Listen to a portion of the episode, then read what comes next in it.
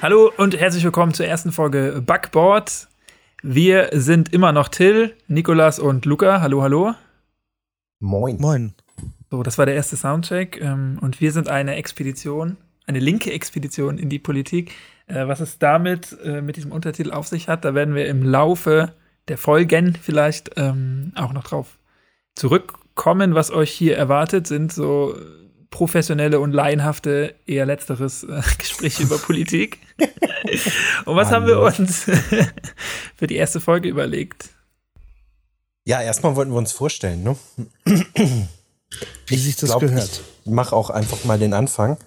Ich bin Luca, ähm, ich bin 27 und parteipolitisch in der Linken aktiv.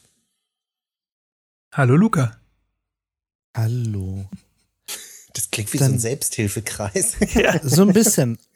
Also, ja, also ich bin Nikolas und war früher mal in der SPD aktiv und äh, jetzt auch bei den Linken aktiv.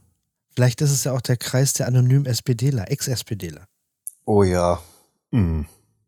Ja, darauf. Aber dann ist Till der Therapeut. Noch. Ja, wollte ich ja. gerade sagen, da bin ich denn äh, der Thomas Gottschalk der Linken. Äh, ich sehe mich ja aktuell leider nur in der Rolle des Moderierenden, weil ich weder in einer Partei war äh, noch bin. Aber das kann sich ja ein bisschen ändern. Das, äh, da kommen wir gleich schon mal zu dem Rückgriff vom Anfang. Deswegen auch eine Expedition in die Politik, weil ich nämlich äh, ja aktuell plane, in eine Partei einzutreten. Oder vielleicht in die Partei, mal gucken. Ähm, in eure Partei. In die Partei, achso, ich in dachte die Partei, die Partei. Die Partei. Könnte natürlich auch schon sein. ähm, ich hatte, ich habe letztens irgendwas getwittert über die Tierschutzpartei in so einem Kommentar nur und dann hat die ganz aggressiv da geantwortet und mir ihr Programm verkaufen wollen. Also die sind auf jeden Fall auf Möchten Keyword, Sie mit mir über Gott sprechen? Keyword-Phishing unterwegs. ja, obwohl ich die nicht mehr getaggt hat oder so. Aber das ist ein anderes Thema. Ähm, welches Thema hatten wir denn für die erste Folge vorbereitet oder möchtet ihr euch noch weiter vorstellen? Also ich bin parteilos, das kann man, glaube ich, sagen. Äh, und viel mehr gibt es zu mir auch nicht zu sagen, sonst bin ich relativ langweilig. Hm, das glaube ich nicht. Aber das werden wir in den folgenden Gesprächen, glaube ich, nochmal herausfinden, ob jemand langweilig ist oder nicht. Aber ja. das erste Thema ist natürlich ganz klar, ist auch, glaube ich, in der Partei auch eine spannende Entwicklung. Ähm, die Frage, wer Parteivorsitzender wird. Oh ja. Also Katja Kipping und Bernd Rieksinger haben ja vor acht Jahren das Ruder übernommen äh, in der Partei.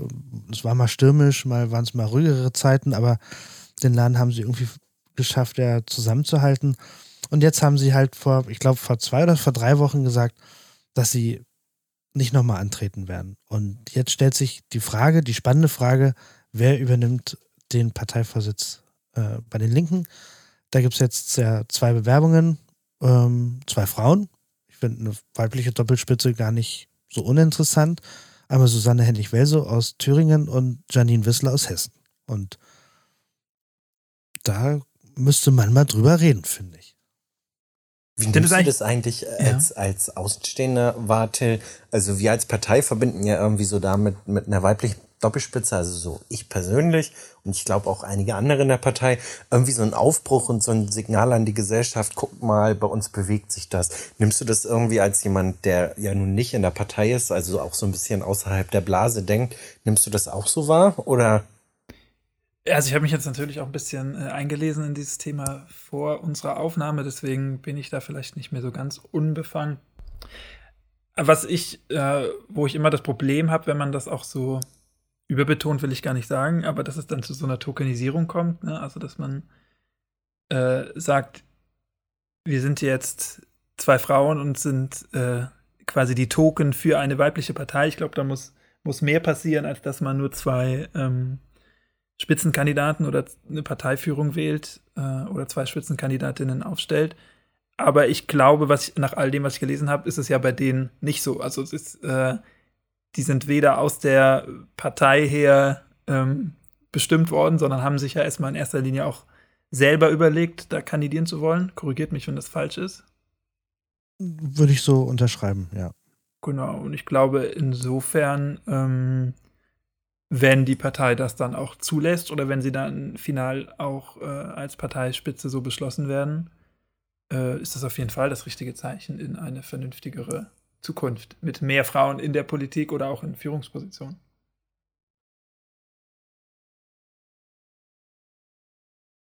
Ja. ja.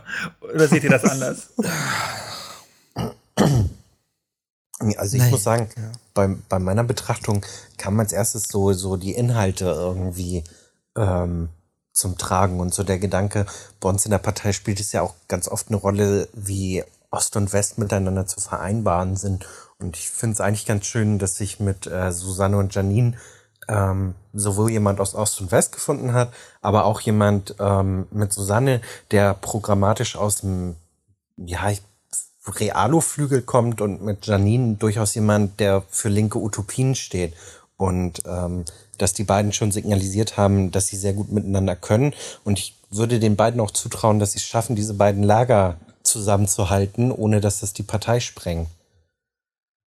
Ja, das ist auch das, was ich so gelesen habe, ja, dass die ja doch recht unterschiedlich sind, ne? Sowohl in ihrer Herkunft als auch in ihrer Programmatik. Das kann natürlich interessant sein. Ähm, die Frage ist natürlich, gut, das ist dann der, der nächste oder übernächste Schritt, ähm, wie die beiden sich dann auf eine Regierungsbeteiligung einigen wollen, wenn es nächstes Jahr dazu kommen sollte auf Bundesebene. Ne?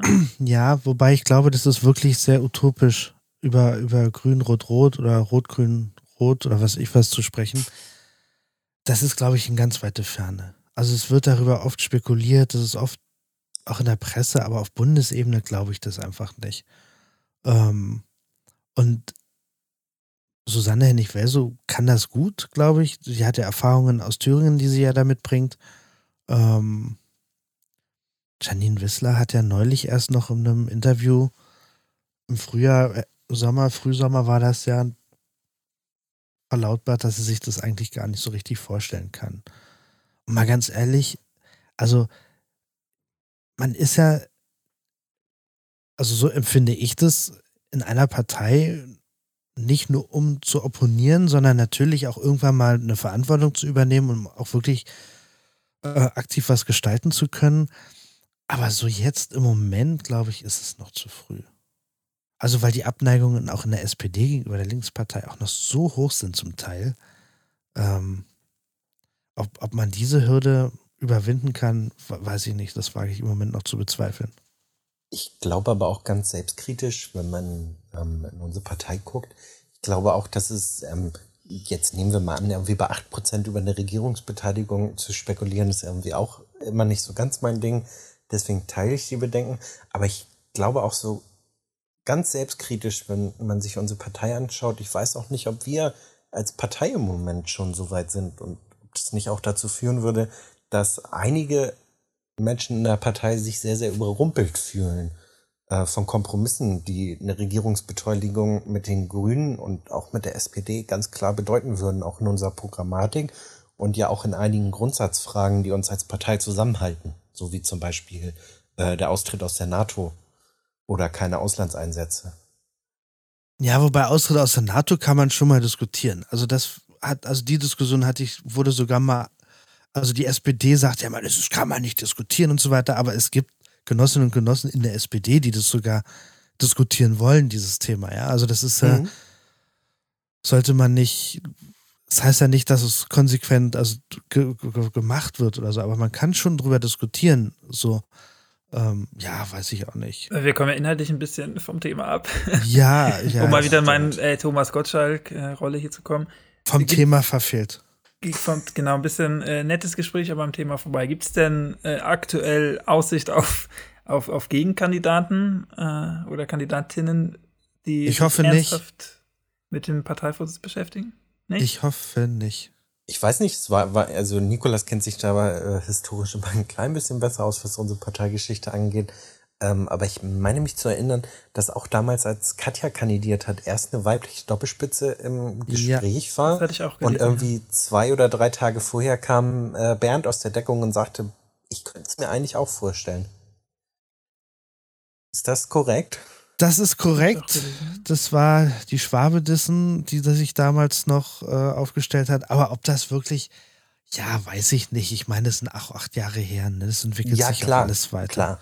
So. Und dann gibt es ja auch bestimmte Konstellationen, ähm, wenn man die auf dem Parteitag äh, durchzieht, weiß ich, sei es Jan Korte, der mal immer wieder gehandelt wird, ja. Ähm, aber beispielsweise, wenn, wenn Susanne auf Platz 1 kandidiert, also auf den ersten Platz ist ja ein Frauenplatz und dann auf der gemischten Liste plötzlich irgendwie Jan Korte, dann kann das ja auch nicht funktionieren, weil dann, dann hast du zwei Vorsitzende aus zwei Ostverbänden, also aus dem Ostverband.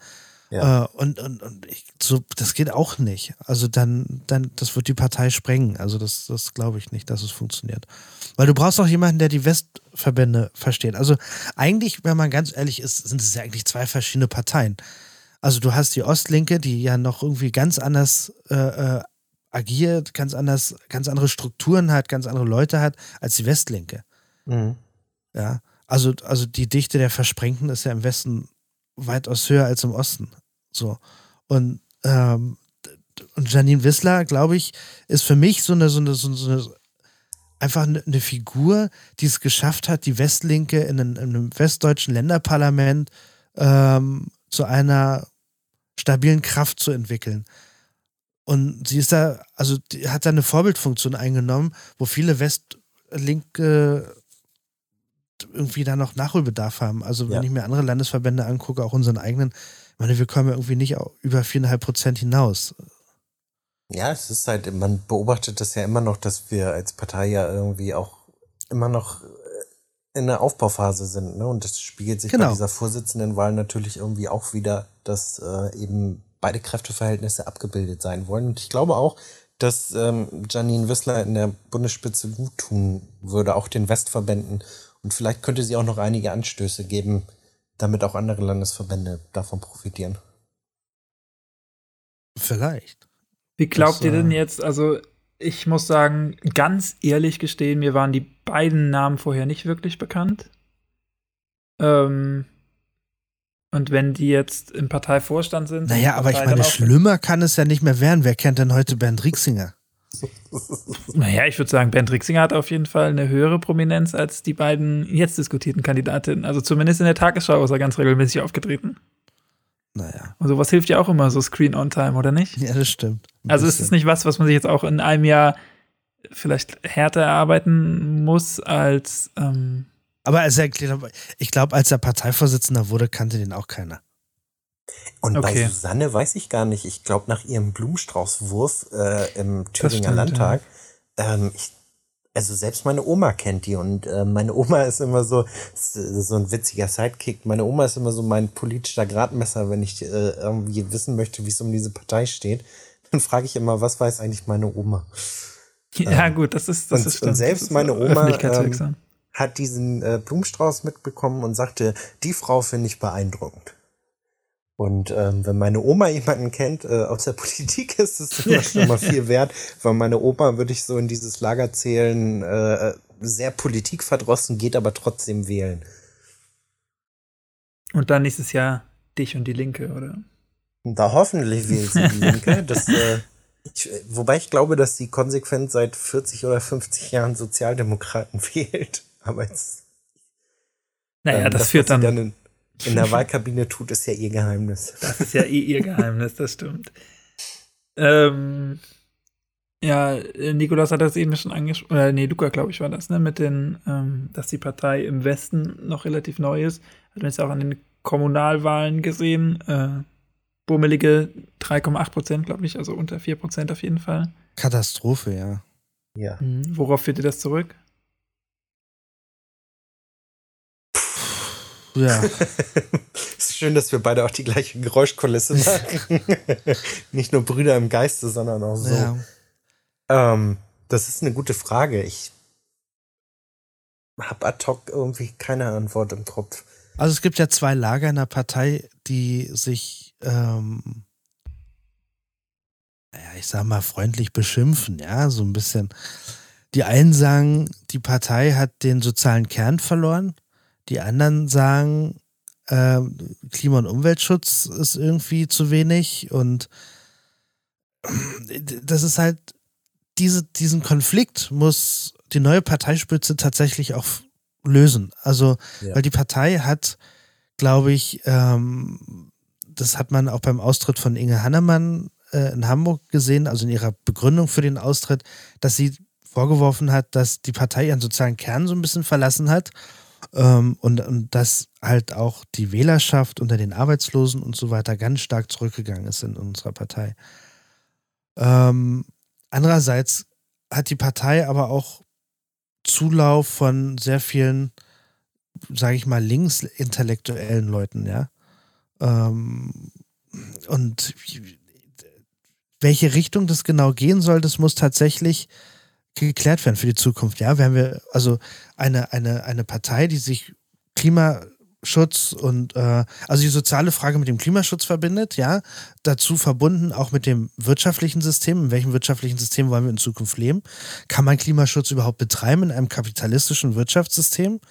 Oder ähm, schwenken wir wieder rum in die eher sehr einseitige soziale Frage, ja, dass wir irgendwie immer nur Hartz IV muss weg, Mindestlohn 12 Euro mittlerweile 13 Euro laut Parteivorstand und und und.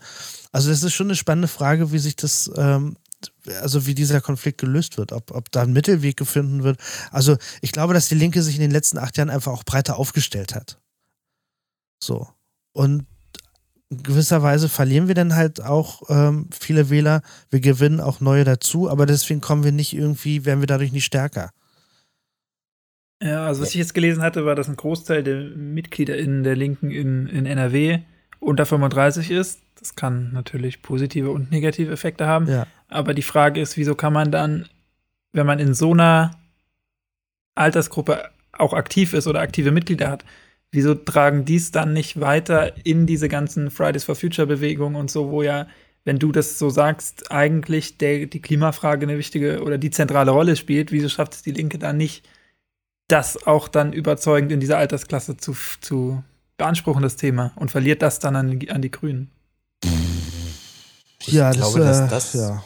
ich, ich glaube, dass das aber auch ähm, damit zusammenhängt, wie wir als Partei auftreten. Also wenn man sich mit Menschen unterhält, ähm, dann werden wir ja sehr oft noch auf das, äh, was Nikolas gerade ähm, erzählt hatte, reduziert, dass wir eine Partei sind, die für sehr soziale Themen steht und, und wenig anderen Fokus hatte, was ja für die Gründungsphase auch stimmen mag. Aber ich würde ihm auch unterschreiben, dass es Nikolas gerade sagte, dass die Partei einfach angefangen hat, sich breiter aufzustellen. Und ich glaube, stellenweise ist das noch nicht so durchgedrungen, wie wir uns das als Partei wünschen. Und ich glaube, was uns sehr oft fehlt, ist ähm, eine Erzählung. Also eine linke Erzählung, wie Probleme zu lösen sind. Und dann eben auch der Mut, zu diesen Erzählungen zu stehen und sie zu verkörpern. Weil das ist ja zum Beispiel was, wenn wir zu einer anderen prominenten Partei, du hast es ja auch gerade erwähnt, Till, zu den Grünen gucken, das, was denen gelingt, ist so eine Kuschelerzählung von Klimaschutz und Green New Deal und man kann den Kapitalismus äh, mit Klimaschutz verbinden und es wird alles ganz kuschelig und flauschig und wir fühlen uns alle ganz wohl und es wird sehr gemütlich. Und das ist was, was uns als Partei fehlt, eine Erzählung. Also ja, einfach eine Geschichte zu entwickeln, wofür wir stehen. Ja, da gebe ich dir recht. Aber das ist, dauert halt ein bisschen, ne? Also das Na ist, klar. wir sind halt jünger als die Grünen, so und die Grünen haben, wenn ich daran zurückdenke, also die sind jetzt auch, das darf man ja immer nicht vergessen. Die Grünen sind die kleinste Bundestagsfraktion im Moment. Ja. Noch. Die hatten ja? Angst, aus dem Bundestag zu fliegen 2017. Genau. Und, und diese Angst hatten sie regelmäßig. Also sie waren immer so im, im 8%, 6, 8% Bereich. Ähm, das wird sich natürlich ändern. Was aber auffällig ist und wofür ich wirklich kein Rezept habe, ähm, ist, dass die Linke, obwohl sie ja eigentlich auch eher so der SPD ähnlicher ist als die Grünen, nie von der Schwäche der SPD richtig profitiert hat. Ja, das, das war einmal zur Agendapolitik, als ein großer Teil der SPD, ähm, also, also die, die, die Linke hat ja mit der WSG und so weiter doch schon ein großes Stück Fleisch rausgeschnitten aus der SPD. Nachhaltig. Aber mehr ist es auch nicht geworden. Also wenn man überlegt, 2005, 2009 hat die SPD ja noch fast 30 Prozent geholt. Jetzt liegen sie bei 14, 15 Prozent. Aber ja. wir sind keine 15 Prozent gewachsen, sondern es haben ausschließlich die Grünen davon profitiert. Und da frage ich mich, warum? Das, da habe ich keine, da habe ich wirklich keine Erklärung für. Ähm, die Grünen, also es wäre eine, eine mögliche Erklärung, dass sie natürlich, wie du sagtest, auch dieses Wohlfühlklima haben, ja. Aber nicht nur nach außen hin, sondern auch nach innen, in, innerparteilich, ähm, was bei den Linken, glaube ich, ein bisschen fehlt. Also das Zerhacke bei den Linken ist manchmal schon ein bisschen. Mein, hakelig. Wissen, hakelig. Es könnte netter sein. ja, die Grünen hatten so Momentum irgendwie, ne? Durch diese aufkommende Klimabewegung ja, glaube ich, auch erst so richtig doll, oder? Also so ist es naja, es fing schon an.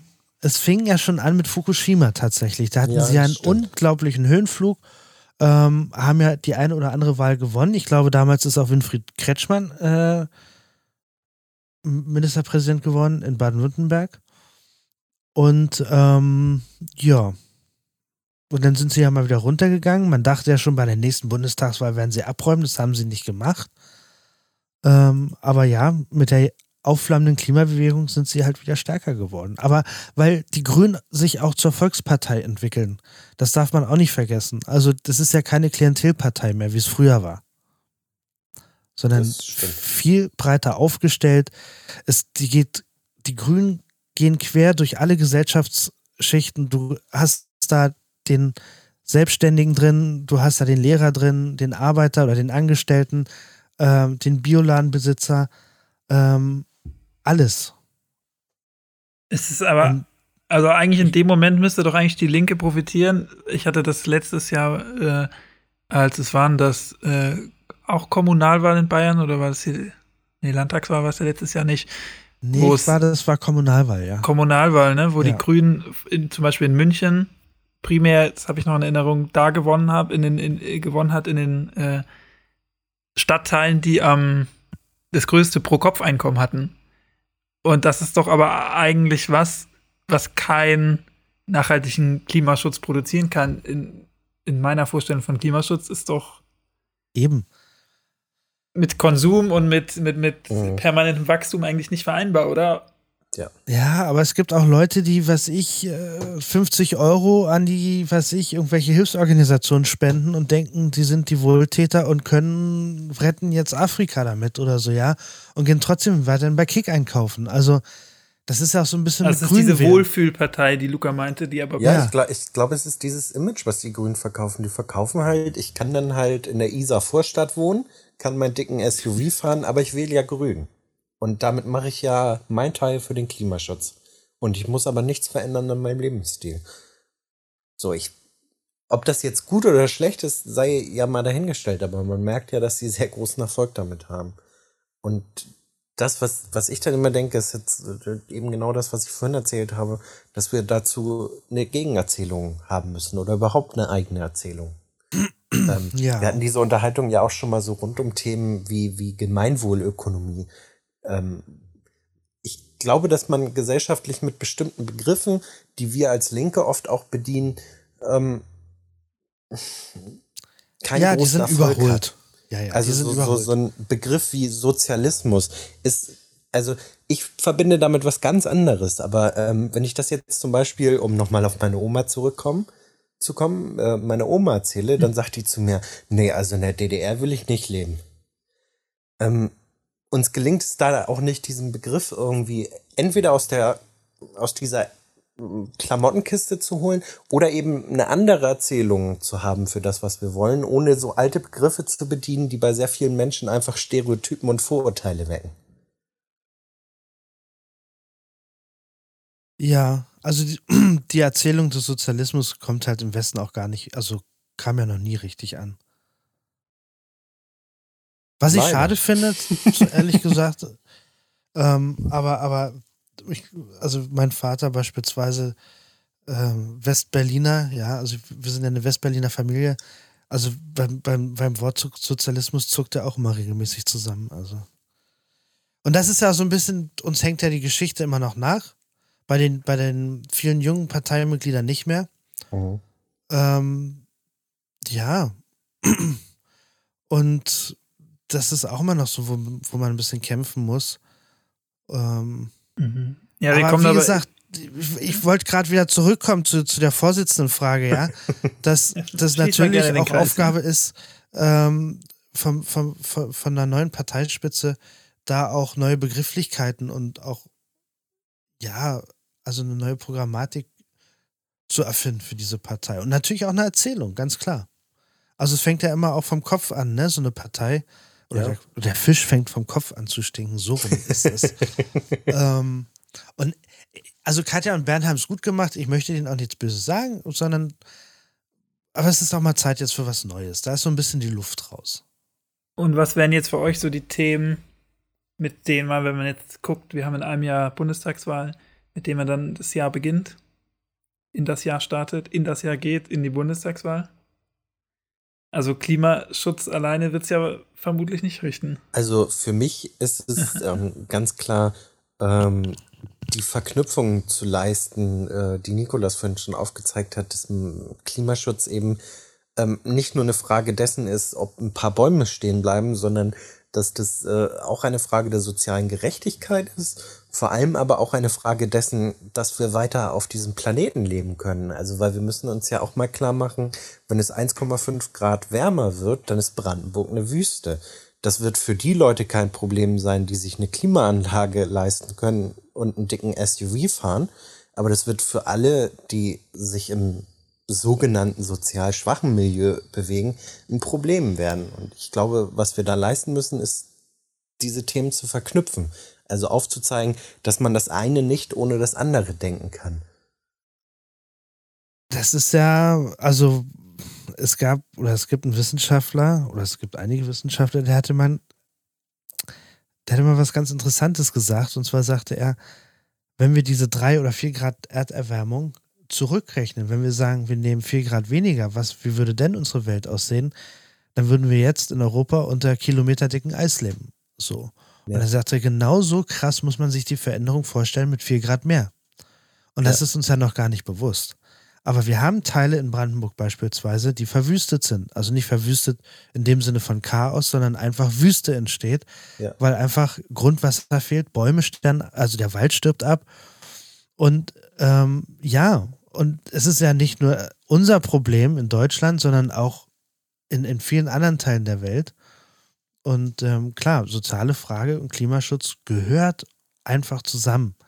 Und ähm, da kann man so viele Sachen mit able von ableiten.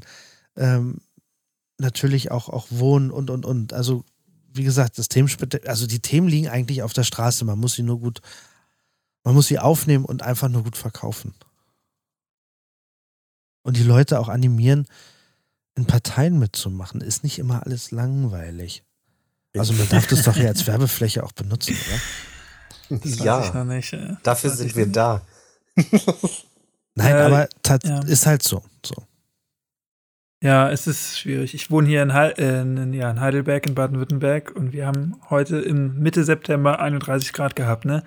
Also da kann man, ja, da merkt krass. man schon, dass hier irgendwas nicht stimmen kann, auch wenn das natürlich ein Tag genau, kein Klima macht, aber äh, ja. ein Tag macht kein Klima, aber das kann nicht Und so ganz richtig sein, ja. Kirsten Tackmann ist äh, Bundestagsabgeordnete aus Brandenburg, aus der Uckermark, glaube ich. Nee, Uckermark oder Prignitz, egal. Aus, aus dem nördlichen Brandenburg. Ähm, und ist ähm, Landwirtschaft, ist ihr Hauptthema. Und die hat gesagt, also wenn sogar der Bauer in Brandenburg mittlerweile wenn er aus dem Fenster guckt, merkt, dass irgendwas mit dem Klima nicht stimmt, ähm, dann hat er schon was zu bedeuten. Und ähm, die haben da wirklich leichte Panik mittlerweile. Also es fängt da wirklich an, weil sie nur noch Sandecke haben, ne? wo nichts ja. mehr wächst auch.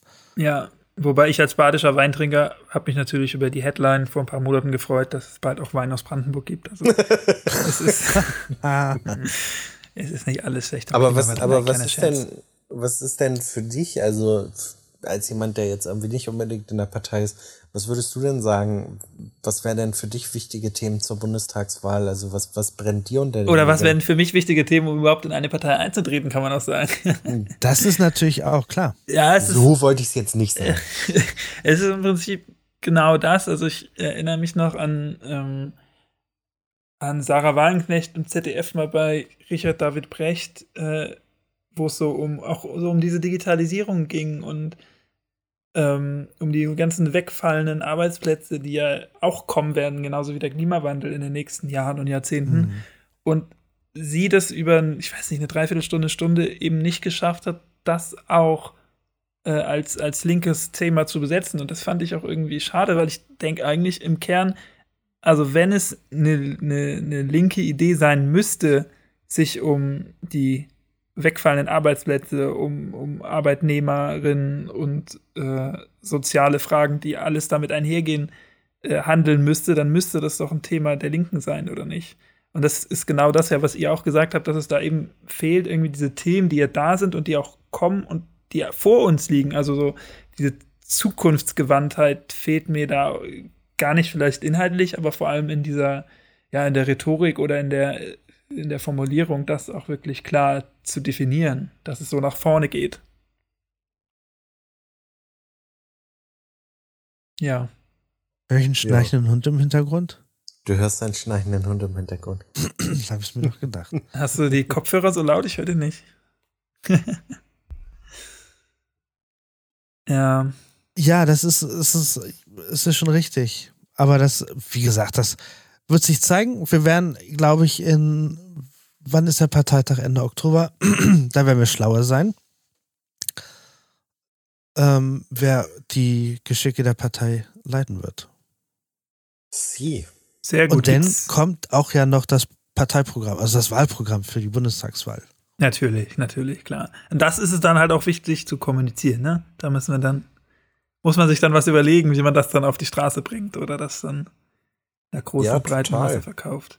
Äh, Gibt es noch was, was für diese Woche auf der Agenda steht bei euch von eurer Seite aus? Also ich glaube, wir haben jetzt viele Themen angeschnitten, ne? Wir haben oder Themen behandelt, die Landtagswahl, die möglichen Kandidatinnen Gibt es da noch was? Also der Hund ist eingeschlafen. Der Hund ja, ist eingeschlafen. Ich hoffe, unsere ZuhörerInnen nicht. Das wäre. Naja, wir üben ja auch noch. Das ist jetzt unsere erste Aufnahme und.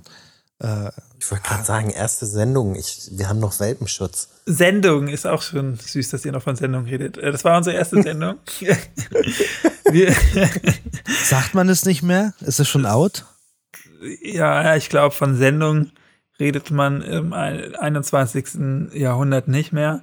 Ähm, ich wollte noch kurz sagen, ich wollte noch kurz sagen, wo wir, ähm, wo wir überall zu finden sind. Und zwar auf Anchor, Pre äh, Breaker, noch nie von gehört, Google Podcast, Overcast, Pocketcast, Radio Public und zu guter Letzt Spotify. Apple Podcast ist im Kommen, so wie ich gehört habe. Mhm. Das sind die Plattformen, wo man uns Stand jetzt hören, zuhören und abonnieren kann.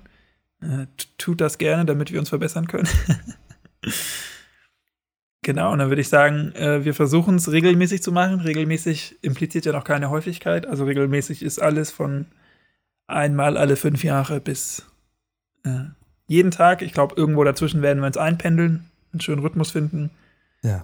Und die letzten Worte habt ihr beide. Ich bedanke mich fürs Zuhören und sage, macht's nicht gut, macht's besser. ich das, war eine, das war eine sehr schöne Verabschiedung. Wobei eine Frage habe ich noch. Kann man seine Meinung sagen? Haben wir eine E-Mail-Adresse? Noch nicht, oder?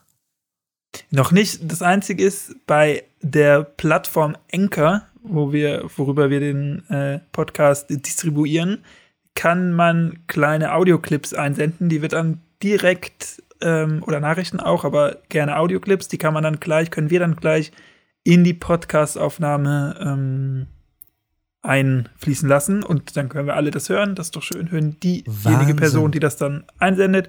Äh, und den Link habe ich jetzt nicht parat, würde ich aber einfach in die Beschreibung packen. Welt der Technik. Die das haben wir. Also steht, der erste Link in der Podcast-Beschreibung ist, wo man sich hinwenden kann, wenn man sich über irgendetwas beschweren möchte und wenn es nur der schnarchende Hund bei Luca im Hintergrund ist. Wenn man den nicht rausfiltern kann. Nee, super. Dann euch auch noch einen schönen Abend. Vielen Dank fürs Zuhören und tschüss. Oder tschüss. schönen Morgen, je nachdem, wann man das hört. genau, das stimmt auch wieder. tschüss.